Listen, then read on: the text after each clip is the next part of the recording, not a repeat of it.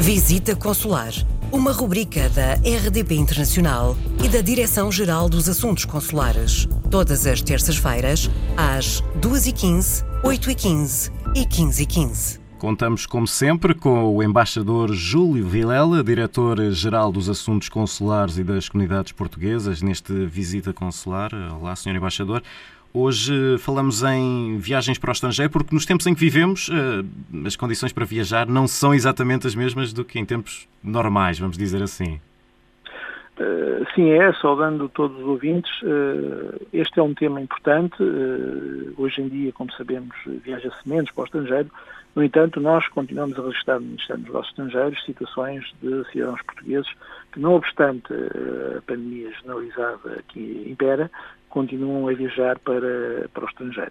E achamos por isso prudente que se tenha em conta que o, eh, o atual contexto pandémico obriga necessariamente a uma avaliação rigorosa e prévia da verdadeira necessidade de se viajar. De facto, se um cidadão nacional entender sair de Portugal, há um conjunto de aspectos que nós sugerimos que pondere, e pondere bem, porque eles que acabam depois por condicionar não só propriamente a sua viagem, mas muitas vezes o seu regresso. E a retenção no estrangeiro em situações uh, complexas e em países com uh, situações epidemiológicas uh, complicadas pode ser, de facto, aquilo que menos a pessoa pretende ter quando programa a sua, a sua deslocação. o primeiro aspecto, o da segurança sanitária. É importante que a pessoa se informe da situação epidemiológica e dos cuidados de saúde que deve ter no país de destino. O segundo aspecto, as medidas restritivas que estejam em curso no país para onde vai, as condições não só de entrada, uh, designadamente se é exigido um teste, se é obrigatória uma quarentena, mas também, hoje em dia e cada vez mais, as condições de circulação no próprio país para onde se destina.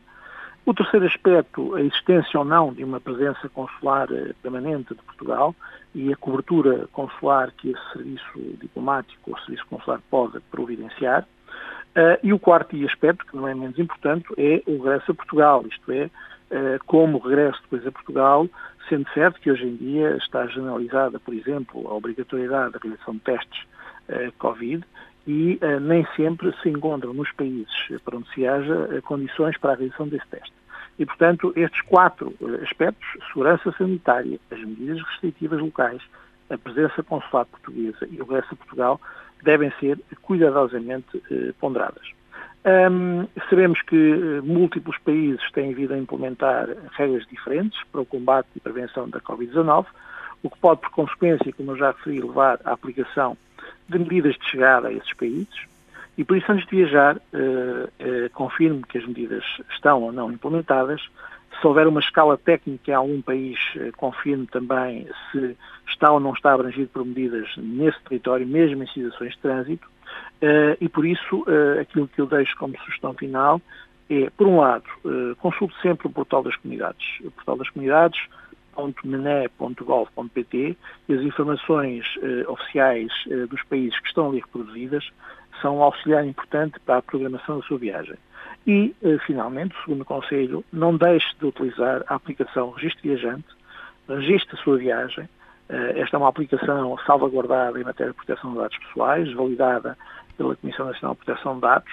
Uh, contacte e informe, se for necessário, caso disso, o Gabinete de Emergência Consular, através dos telefones 217-929-714 ou 961 706-472 e em caso de emergência, eh, obviamente, além da aplicação Viajante, que tem a funcionalidade SOS para situações muito graves, pode também mandar e comunicar-nos eh, por via eletrónica para Gabinete de Emergência Consular, em termos de siglas GEC, GEC, arroba mne.pt. Muito bem, eh, pode também enviar as suas dúvidas, sugestões, comentários para a Visita Consular através do endereço de e-mail visitaconsular.rtp.pt. Muito obrigado, Sr. Embaixador Júlio Vilela. Até à próxima. Obrigado, nós. Visita Consular, uma rubrica da RDP Internacional e da Direção-Geral dos Assuntos Consulares. Todas as terças-feiras, às 2h15, 8h15 e 15h15.